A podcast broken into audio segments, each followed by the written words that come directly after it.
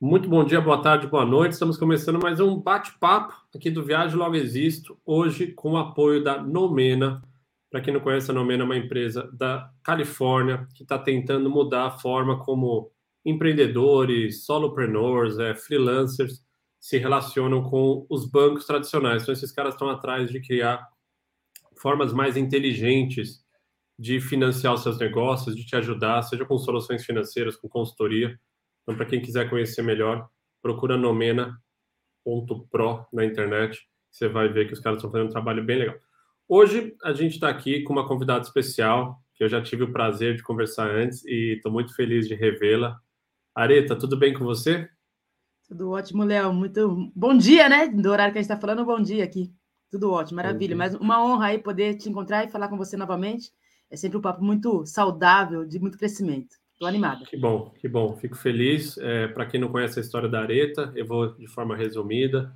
Eu conheci no ano passado, em 2020, 2021, quando ela chegou no topo do Monte Everest, que é a montanha mais alta do mundo, e ela tem uma história super inspiradora da forma como ela conseguiu pôr esse projeto, como ela transformou esse projeto em realidade. Muita gente não sabe, mas não só a parte da escalada, que é muito desafiadora, tem toda uma parte de custos, de estrutura para que você chegue, os Sherpas, as pessoas que estão junto. E é sobre isso que a gente quer falar um pouco hoje, falar um pouco de, de história inspiradora, falar de como isso transformou você, falar dos desafios, do planejamento. Mas antes, Areta, eu queria saber de você, qual é o seu maior sonho hoje, principalmente depois de ter chegado no ponto mais alto do mundo? O meu maior sonho, Léo, começou a ficar claro para mim a partir da decisão de escalar o Everest e é sem dúvida nenhuma gerar transformação social e ambiental. É um sonho que nasceu é, há bastante tempo atrás, foi mais ou menos quando eu decidi ingressar à Faculdade de Educação Física. Faz mais ou menos 20, 10 anos, não, 15 anos já. Faz 15 anos que eu decidi que eu já tinha oportunidades diferentes por conta da educação melhor que eu estava recebendo e eu queria replicar as minhas experiências fantásticas a mais pessoas do lugar de onde eu moro que é a favela, que é a periferia de Campinas. Então, o meu sonho é fazer com que oportunidades cheguem às periferias. E você acredita que, pela sua história, pelo que você conquistou, você está inspirando, você consegue inspirar essas pessoas que você cruza? Como é que é sua relação do pós-Everest? Como é que foi isso? Você chegou lá em cima, ok, animal, muito legal. O que mudou dentro de você do ponto de vista, caramba, eu tenho agora uma ferramenta para inspirar as outras pessoas? Uhum. Eu acredito que a própria jornada pré-Everest, que eu digo até que foi o meu primeiro Everest, o segundo foi o literal e agora tem sido o terceiro, é, toda a minha jornada em função desse projeto, que se chamou Da Sucata ao Everest, vem inspirando as pessoas a perceberem que, independente do contexto que elas vivem, elas podem se sentir no direito de sonhar, se sentir no direito de realizar. Eu tenho dito que eu descobri um poder interno bruto, eu chamo de meu PIB, o meu PIB, poder interno bruto, está presente também na vida de qualquer pessoa, Todo mundo tem grande potencial de grandes realizações e da forma como eu realizei essa escalada, a gente sabe que é um esporte bastante elitizado, a empreitada Everest exige da gente alto investimento. No momento que eu decidi escalar o Everest, eram 25 brasileiros que tinham tido essa realização. É, dos 25 eram cinco mulheres. E quando eu cheguei, outros quatro brasileiros chegaram, a gente se formou ali um grupo de 30 brasileiros e seis mulheres. Esse ano de 2022, mais uma mulher chegou, e outros três brasileiros. Então, até esse momento, são 33 brasileiros, sendo sete mulheres, e a gente sabe que pisar no topo do Everest é, é, é um privilégio, é algo muito raro, e por conta de ter sido tão desafiador, de algum modo, está, estou sim inspirando mais pessoas a buscarem as suas realizações, mais aretinhas a entenderem que elas podem sonhar e conquistar sim. Pode não ser o Everest literal, mas sim ter um, um sonho próprio, uma missão própria para ser conquistada. É, isso é bem legal, né? Cada um tem seu Everest, né? Não tem que ser o seu Everest físico necessariamente lá no Himalaia, né? Mas cada um tem o seu. Pode ser tocar um instrumento, pode ser às vezes fazer uma faculdade, pode ser realizar um sonho para a mãe, sei lá. Cada um tem o seu. Acho que é, é, tentar falar, não esqueça dele, né? Porque é muito fácil a gente entrar no dia a dia. E Areta, pegando, acho que todo mundo não tem como, né? O Everest ele mexe com, com o imaginário de muitas pessoas. Não tem como a gente não não não falar um pouco dele. Como surgiu a ideia? Porque eu sei que você já fazia um pouco da parte de guiar algumas montanhas, se não me engano, você já tinha estado na Concagua, e algumas outras montanhas também relevantes para o montanhismo. Mas uhum. como surge a ideia do Everest especificamente? É interessante, Léo, que eu já estava trabalhando com montanhismo, alta montanha, desde 2011. Eu levava pessoas às montanhas do Brasil e fora do Brasil. No caso aí, alta montanha sempre fora do Brasil. Mas eu nunca tinha tido vontade de escalar o Everest porque eu associava a altíssimo investimento financeiro, a busca de autopromoção, é, a muita dificuldade técnica, a risco de morte. Então, eu nunca tinha desejado escalar essa montanha. No entanto, em dezembro de 2019, eu, vi, eu estava acessando o arquivo pessoal do Carlos Santalena, que é um colega de trabalho, ele também é guia de alta montanha. Quando eu acessei o arquivo pessoal dele, cheguei a uma foto do Vale do Silêncio, é uma foto de uma parte do Everest. Vale do Silêncio vai do campo 1 até o campo 2 do Everest, 6.100 até 6.400. Quando eu vi essa foto, eu fiquei muito empolgada. Eu achei lindo aquele lugar, pessoas caminhando no meio daquele vale, coberto de neve, branquinho montanhas acima de 7 mil metros no entorno desse vale. Eu fiquei com muita vontade de estar lá. Só que para estar no Vale do Silêncio, eu precisava passar do campo base do Everest. O campo base está a 5.300 metros. Eu já conheci o campo base do Everest. Para passar pelo Vale do Silêncio, precisa participar de uma expedição. É como se tivesse realmente a ter que chegar no topo da montanha para chegar, para passar por esse lugar. E foi assim que nasceu esse projeto. Eu entendi que fiquei tão empolgada ao ver aquela foto que eu me, que eu me vi naquele lugar e podendo realizar. Eu esqueci da, do risco de morte, na verdade, esqueci entre aspas, né? Ficou para segundo plano, entendendo que risco de morte acontece realmente em qualquer projeção, qualquer realização nossa. Eu entendi que o investimento financeiro, apesar de ser alto, eu poderia trabalhar e fazer, é, alcançar esse resultado. Enfim, eu entendi que por conta desse, é, é, desse, desse vigor que surgiu assim no coração e na minha mente de estar lá, eu podia executar tudo que estava disponível enquanto recurso para conquistar essa realização. É interessante que muitos sonhos, né, muitos projetos nascem primeiro dessa paixão, né? Você se apaixonou por, um, por uma projeção sua, né, cruzando aquele local. Depois, e é legal, porque isso é o que, em muitos negócios, é o que mantém vivo, porque o que você encontrou pela frente depois era, era muito mais desafiador do que cruzar aquela parte. Seja subir a, a acima dos 5.300, ter que estar envolvida numa expedição completa, ter que chegar lá, mas aquela imagem, aquela vontade, depois vai até se desdobrando, mas é o que no, no primeiro momento é, serviu como um fogo, né? Uma faísca para para que você falasse, é isso que eu quero, né? Não é fácil, é. mas é o que eu quero. É. O... é, eu acho que pegando nesse projeto, você já falou que foi 2019, né? A gente pode falar que levou um ano e meio de planejamento. Quanto tempo foi entre você, sabe que... você teve a ideia e pôr o pé no, no, é, no topo da montanha? É, na verdade, eu vi a foto em 2019, dezembro, e eu só decidi realmente dar início a esse projeto, porque até então tinha ficado no meu imaginário. Em março de 2020, início de pandemia, eu tinha que estar no Nepal guiando um grupo até o campo base, a nossa viagem foi cancelada por conta da pandemia, fronteiras fechadas. Foi em março, então, que eu iniciei o projeto da sucata ao Everest. Entre eh, a decisão do projeto até escalar, durou 13 meses, 12 meses e 15 dias aproximadamente. Eu embarquei para o Nepal para a escalada no dia 1 de abril de 2021 e cheguei no topo dia 23 de maio de 2021. É, é isso aí, 12, 13 meses, né? Que loucura. Isso, isso e, e, e quando você olha para esse período específico, quais foram os principais desafios que você enfrentou? Desde a hora que você viu aquela imagem e que ali era uma coisa romântica, bonita, uhum. e a hora que você falou, o que, que eu preciso para chegar até o dia 23 de maio de 2021, que, que, você, que desafios foram mais complicados para você? Uhum. Os desafios, de modo geral, envolveram as questões físicas, mentais e até espirituais, eu diria. A gente precisa ter muita fé em todo o processo para ter a realização, ter a conquista. Era um objetivo muito ambicioso do ponto de vista financeiro, o orçamento era de aproximadamente 67 mil dólares. Para mim, esse valor era altíssimo, e é até hoje. É, uhum. E eu tinha decidido que estaria no Everest na próxima temporada, ou seja, eu tinha exatamente um ano para ter essa execução.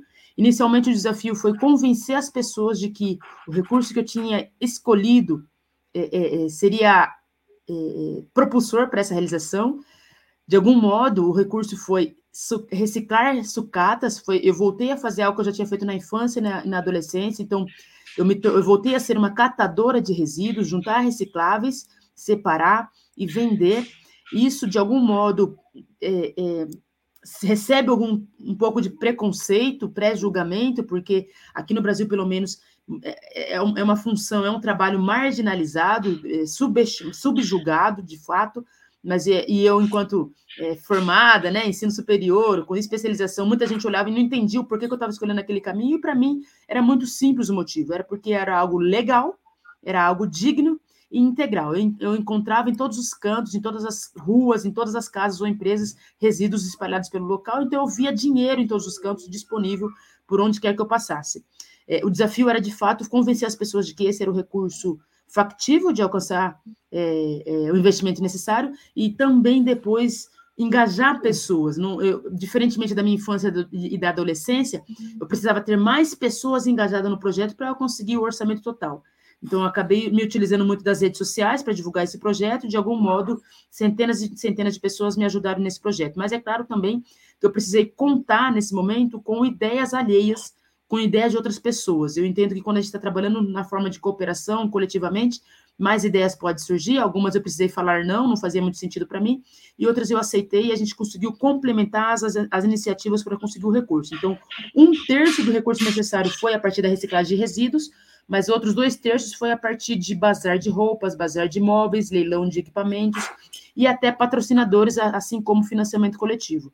É, mas durante a empreitada propriamente dita, o desafio não era mais financeiro, porque eu consegui embarcar no dia primeiro com toda a dívida paga, com todo o recurso alcançado. Na montanha, a dificuldade foi realmente física, técnica, de saúde e até lidar com um grupo. Existia no grupo uma pessoa bastante machista e preconceituosa, incomodada com a minha participação na expedição. E ali eu estava muito sensível, né, numa expedição como essa, em que a gente separa 60 dias para estar na montanha. Eu tive que lidar com como descobrir, desenvolver um relacionamento empático, um relacionamento de, de respeito, num lugar que as adversidades já estão presentes do ponto de vista climático, de terreno e tudo mais. Mas, ah, de fato, no caso da escalada, eu tive problema de edema pulmonar, eu tive queimadura de córnea, precisei ficar quatro dias é, é, em descanso, em repouso, para recuperar esses problemas de saúde. E aí tive que lidar com esse participante bastante machista. Em algum momento eu tive que chamar o grupo para para conversar com essa pessoa e, de fato, superar esse problema de machismo, que eu não poderia é, seguir em frente com a expedição com essa pessoa me, me, me limitando e deixando, a, a, deixando o desenvolvimento da expedição muito mais complicada, mas é interessante que o maior desafio foi no dia de ataque ao cume dessa empreitada. Foi o dia em que eu saí do campo 4, rumo ao topo da montanha, e o Passang Sherpa, que era o meu guia, saiu comigo sentindo muito frio, sentindo é, que podia né, ter os membros ali congelados. E aí deu as horas e meia depois da gente sair do campo 4, ele parou, olhou para mim e falou: Areta, a gente vai ter que voltar. E esse dia já estávamos praticamente há 45 dias na montanha. Gente, ele falou: a gente vai ter que voltar, porque eu estou com risco de congelar os pés, as mãos e não dá para seguir em frente. Eu entendi que ali a minha empreitada estava sendo frustrada, eu teria que voltar. Eu até propus a ele de seguir sozinho, ele descer para o campo 4, voltar. Ele não autorizou porque ele tinha muita responsabilidade sobre mim. No instante seguinte, eu me arrependi pela proposta que eu fiz a ele, porque eu não estava ouvindo ele falar que estava com risco de vida, por exemplo. Eu pedi desculpas a eles antes de começar a descer. E ao pedir desculpas, eu falei para ele, Passangue, me desculpa pelo que eu falei. Eu queria muito estar lá em cima, eu estou consciente, eu estou forte, mas se você tiver que ficar com o pé congelado, dedos congelados, ficar doente ou morrer, ficar na montanha, não me interessa mais subir, me desculpa. Quando eu falei isso, o Passangue não entendeu muito, mas no instante seguinte ele secou o meu rosto, porque eu já estava chorando, incomodada com tudo que estava acontecendo. Ele voltou o meu óculos para proteger meus olhos, voltou minha máscara de oxigênio que eu já tinha tirado para justamente ele conseguir enxergar meu rosto, e ele retomou a escalada, ele voltou para a subida. E foi ali que eu percebi que de fato foi necessário muita empatia e muita conexão com o Passangue, e eu diria até que ocorreu ali uma força sobrenatural para permitir que a gente subisse. Oito horas depois da conversa, nós chegamos no topo.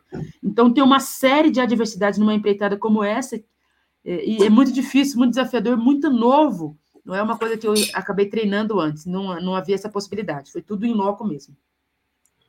Interessante, né? Você vê como em quatro minutos aí você desenhou uma série de desafios que a gente passa também fora da montanha, né? Como você falou, a diversidade, a questão do machismo, você falou e a gente vê hoje a quantidade de, de queixas que tem, né, das pessoas e é, a questão da, da, da, do financeiro, como juntar, como ter a capacidade de juntar todos os recursos. Então, isso tem uma sinergia muito grande com um monte de outros negócios né, que as pessoas estão fazendo. E, como você falou, cada um tem o seu Everest.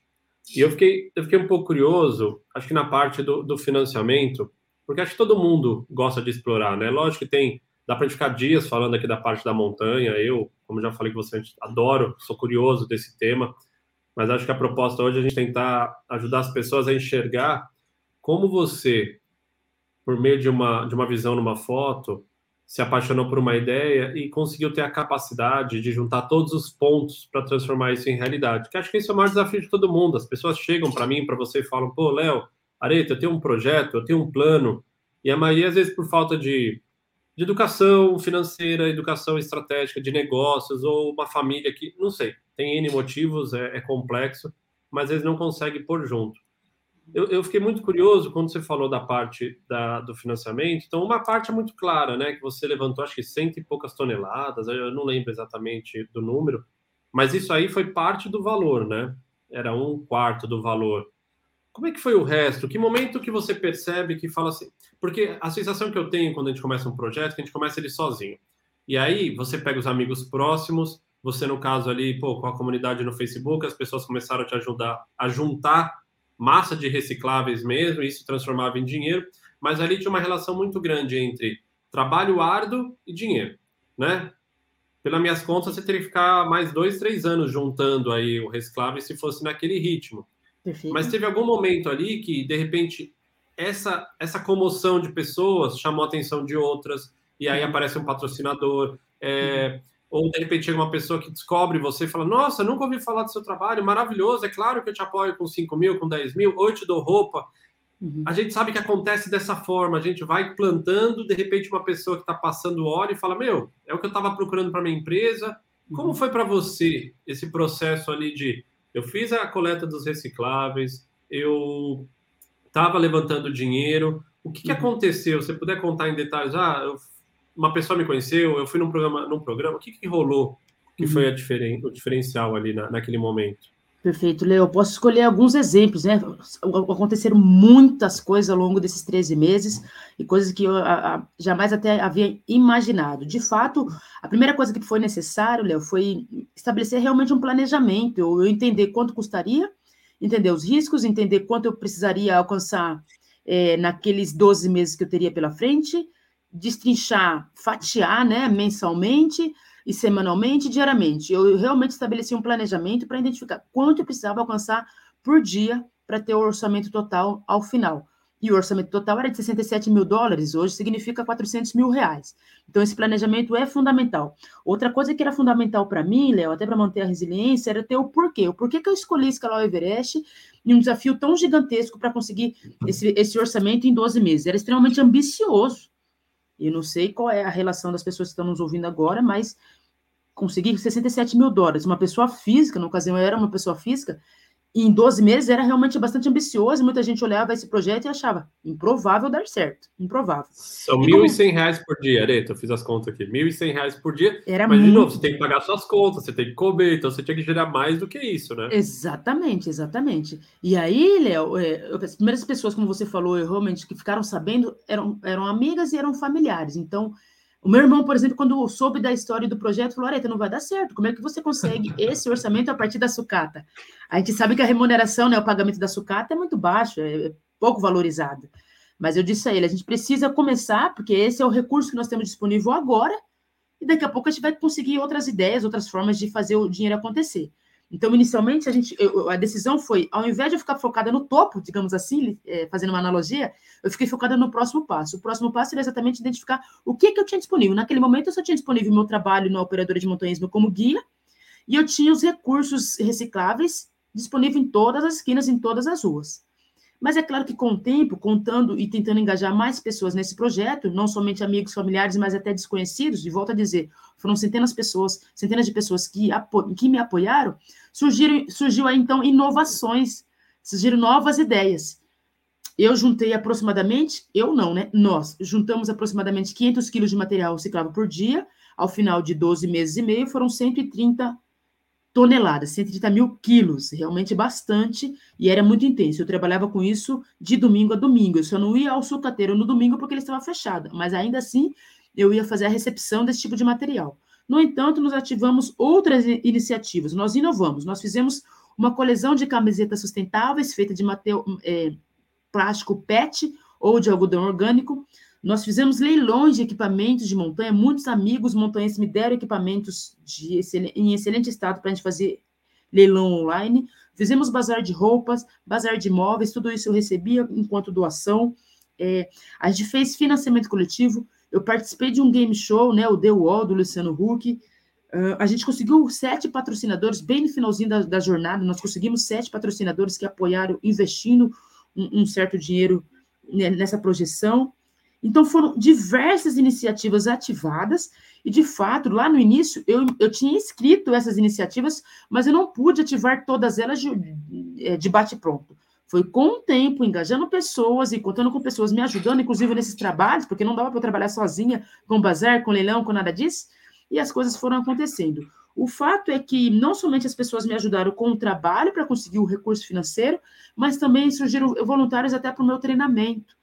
Eu estava numa jornada tão esgotante com a reciclagem de materiais que estava difícil manter, fazer a manutenção física para Everest. Eu precisava fazer natação, tinha acompanhamento com personal, correr, pedalar, fortalecimento, é, flexibilidade, alongamentos e tudo mais relacionado a condicionamento físico. Então, eu treinava cinco dias na semana, trabalhava com reciclagem seis dias na semana e trabalhava para operadora de montanhismo também cinco dias na semana. Então, a minha jornada semanal era muito intensa, exigia esse, esse planejamento, essa organização e essa disciplina. E o porquê de eu estar na jornada é o que mantinha resiliente e motivada porque não era porque eu chegaria no topo do Everest. O porquê da minha jornada Everest tinha a ver com esse sonho grande de transformação social ambiental. Eu entendia que a mulher negra periférica chegar no topo do Everest geraria visibilidade, sim, e também representatividade. O porquê por trás dessa escalada geraria, com certeza, é, visibilidade, seria uma vitrine para eu conseguir os recursos financeiros necessários para eu garantir oportunidades às periferias. Então, foi difícil demais. Muitas vezes eu chorei, muitas vezes eu me esgotei, estressei. Meu cabelo estava cada vez mais ressecado, eu estava cada vez mais magra. Tava, tinha todos os sintomas referentes a estresse envolvidos e refletidos aqui no meu corpo, mas de fato, em nenhum momento eu pensei que não fosse realizado, que não seria realizado. Todo tempo eu acreditei que daria certo. Todo tempo. E você estava certa, né? hum. Você não errou nessa. Não, e acho que é legal colocar um adendo nessa, nessa, em tudo que você falou agora, porque a gente está falando de 2020, né? Um ano que o mundo parou por conta de uma pandemia né, sem precedentes na, na história moderna e tudo mais complicado. Então, até eu fico pensando, para quem fazia coleta de resíduos, as fábricas estavam fechadas, tinham menos resíduos do que o, o normal. Então, teve um desafio de você ter que achar mais é, o tipo de material que você sabia que era o melhor custo-benefício para fazer a coleta.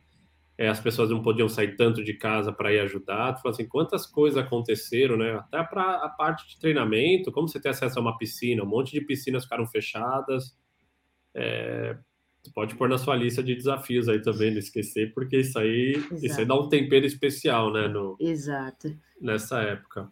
Exato. uma, uma coisa. Quando você saiu para fazer esse projeto, vai, vamos pegar de, vamos pegar o ano de 2020 até uhum. metade de 2021, que acho que são esses uhum.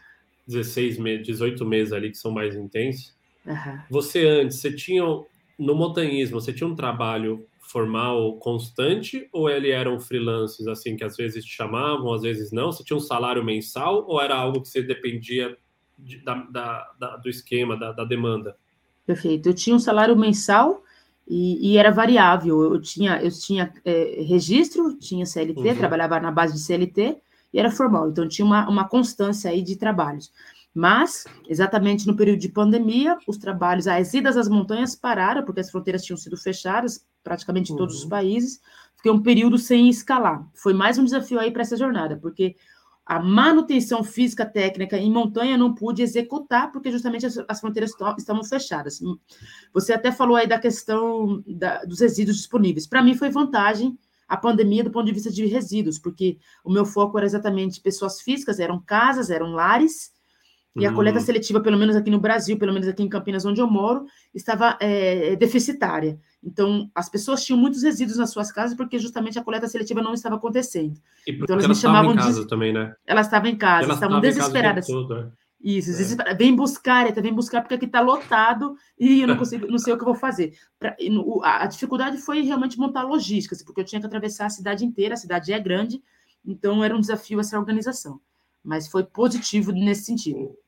Mas é, pegando o gancho né, no que você falou, acho que muitas pessoas que, que eu cruzei nesses quase 10 anos que eu estou vivendo de viagem, inventando coisas, tem sempre uma, um, um, grande receio é da pessoa que é CLT, que tem uma segurança do FGTS, que tem às vezes a segurança de ter um plano de saúde que cobre ela, o marido e o filho, enfim, tem benefícios né, que as empresas oferecem para que você continue justamente trabalhando para elas, além do salário. E elas sentem muita dificuldade quando a gente fala dessa transição, de você sair de uma estrutura de previsibilidade uhum. para um, virar um empreendedor, onde você vai por uma ideia que ninguém tentou antes, ou vai ser um freelance que vai depender de demanda para guiar pessoas em algumas montanhas ou não. Hoje, você ainda faz, eu, eu sei que hoje você tem feito palestras, eu sei que você uhum. tem viajado para contar sua história e ajudar pessoas a a, a, a, potencializar né, pessoas ao redor do Brasil, até fora, não sei exatamente. Mas o ponto é, imagina que você não seja mais CLT, que você hoje seja uhum. uma empreendedora. Perfeito. Como é para você lidar com essa, essa, essa incerteza? Às vezes, esse mês vai ter dinheiro, outro mês não vai. É, é uma coisa que pega para você ou você consegue lidar numa boa? É, é interessante, porque realmente a gente não tem mais a estabilidade, é, existe momentos, existe a sazonalidade, especialmente nesse quesito palestra, especialmente em qualquer coisa, porque à medida que a gente não tem mais SLT, não tem um registro, a gente realmente depende do, do eu empresa, né? No sentido de a gente estar tá o tempo todo tá muito focado, organizado, planejado para saber trabalhar quando tem grandes oportunidades de trabalho. Tem meses aí que a gente tem muitas palestras a serem ministradas e tem momentos que não tem tantas, mas é necessário realmente ter uma visão é, a curto, médio e longo prazo, sempre trabalhando como organizar financeiramente essas questões todas. Então, entender onde é que está falhando por não estar tendo estímulos e demandas para determinado período, e como é que eu trabalho com a minha reserva, como eu estabeleço reservas para conseguir sobreviver no período que não, tá, que não está havendo a demanda de trabalho necessária e esperada, mas basicamente a ideia tem a ver com organização e disciplina. Então, quando eu estava é, CLT registro, eu, eu produzindo ou não produzindo, de algum modo eu tinha a garantia da minha remuneração no final do mês. Uhum. E agora eu não tenho essa garantia, no entanto, eu entendo que é, foi amplificado. Quando eu tenho é, essa batalha, essa luta por conseguir determinados trabalhos e, e alcance de, de determinadas demandas, eu alcanço uma remuneração muito maior do que a que eu tinha antes. E a partir dessa, dessa remuneração muito maior, eu consigo organizar financeiramente para ter uma reserva para o caso de seis, um, seis meses, 12 meses, uhum. ou até 24 meses, caso não tenha trabalho nesse período, ou tenha a garantia dessa, dessa remuneração. Que não é o caso, né? A gente, outra coisa que é fundamental para eu garantir essa, essa estabilidade financeira é ter diversificação. Eu não fico focada somente em palestras, eu realmente preciso estabelecer outros produtos, outros serviços para que a, a, minha empresa é, é, sobreviva. É, é desafiador, mas eu entendo que é gratificante. À medida que a gente percebe que o nosso trabalho é, tem o valor e a remuneração adequada conforme o nosso trabalho, é realmente gratificante e motivante. Eu acho que é difícil a transição, mas é muito factivo desde que a gente tenha clareza dos nossos potenciais e organização. Tava, enquanto você falava aqui nessa parte ah, de organizar, tem que ter disciplina, tem que ter planejamento, tem até uma analogia com o montanhismo também, né? Você tem momentos que você sabe que vai drenar a sua energia, os outros momentos que você tem que descansar. Então você tem esses esses altos e baixos, então você tem que ter a clareza de agora é a hora que eu preciso recuperar minha energia, porque eu tenho que estar preparado para amanhã. E numa escala do dinheiro também é parecido, né? Você tem momentos que entra mais dinheiro, e aí você sabe também que tem épocas de baixa nas palestras, sendo o carro-chefe hoje, talvez, do teu, do teu produto. Então, você tem final de ano, é, as palestras motivacionais das empresas, e aí você começa depois carnaval, ele é meio devagar, mas em compensação você tem outros produtos que você pode vai guiar, vai voltar para a montanha. Você tem, você tem voltado para a montanha? Você tem escalado? Como está isso? Ou só tem escalado o palco por enquanto? é interessante que desde que eu voltei do Everest, voltei em junho de 2021, eu não, não escalei além de além das montanhas do Brasil. As montanhas nacionais eu acabei indo duas vezes, três vezes nesse período. Mas em julho agora, dia 15 de julho, eu vou para vulcão Sarrama. Estou indo ali para Bolívia, a mais alta montanha do país. Eu não consigo Pode ficar ser. sem alta montanha. Para mim é faz parte aí da minha, é meu estilo de vida. É, eu acho mesmo, faz bem. Isso é bom, vai ser bom para sempre trazer um oxigênio. É, é, apesar de ser um ambiente com pouco oxigênio, vai ser bom para trazer um oxigênio sempre, de forma figurativa para sua cabeça, né? Exatamente. Sabe, Léo, essa questão de financeiro, eu acho que a pandemia veio para nos ensinar, ensinar muito, né? Antigamente, econom... É, é, pessoas entende, que entendem de economia recomendavam seis meses de reserva. Hoje a gente sabe que é muito mais que isso, né? Porque depender do meio externo realmente é complicado. A gente precisa ter é, uma, uma uma autonomia, uma independência financeira para muito mais que seis meses, porque de fato tem coisas externas que podem acontecer, a gente não pode ficar dependente delas, a gente precisa garantir a nossa sobrevivência. O que eu até convido as pessoas, dado o que você acabou de falar, é que as pessoas também repensem as suas necessidades de consumo, né? É, não é porque você ganha mais que você tem que consumir mais, ou não é porque você pode que você deve, né? Eu acho que pensa, tem coisas que, ok, é um sonho, é uma vontade, ter um objeto, compra, mas você não precisa ter 10 relógios, você não tem que ter 12, não sei o que, 15 daquilo, 20, só porque você precisa, né? Então, acho que se a gente consegue repensar esse lado da necessidade, plus o que você acabou de uhum. falar, né? As uhum. coisas acontecem no mundo, a gente não espera, mas acontece, é uma crise, é uma, é uma, uma pandemia, e aí sabe lá quando você vai precisar ter um dinheirinho guardado para para sobreviver. Areta, nesse processo todo, é, principalmente na escalada ali, eu já sei a história do, do, seu Sherpa, né, que ele pensou em voltar por conta da, do, do risco de congelamento.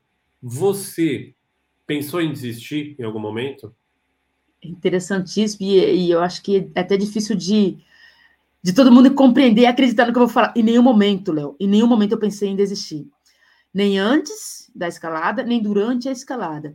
Eu sei que eu tive problemas na montanha, como edema pulmonar, queimadura de córnea. Eu tive que esperar para repousar, para saber se o meu corpo é, geraria ali algum tipo de, de, de, renovação. Por exemplo, quando eu tive edema pulmonar, se a minha saturação, que estava 70, se mantivesse assim, eu não poderia seguir em frente, uhum. porque é impossível escalar com uma saturação como essa.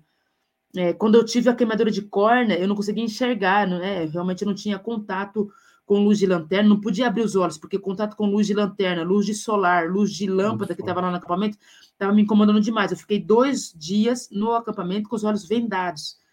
E quando eu tive a questão ali com o Sherpa, de fato, eu entendi que, poxa, se ele não pode subir comigo, eu vou ter que voltar, a minha escalada está frustrada.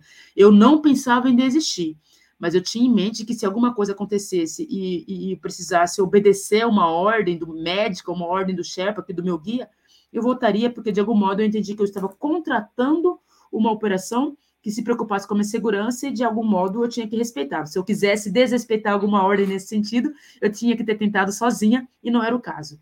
Então, uhum. desistir por livre e espontânea vontade realmente não passou pela minha cabeça.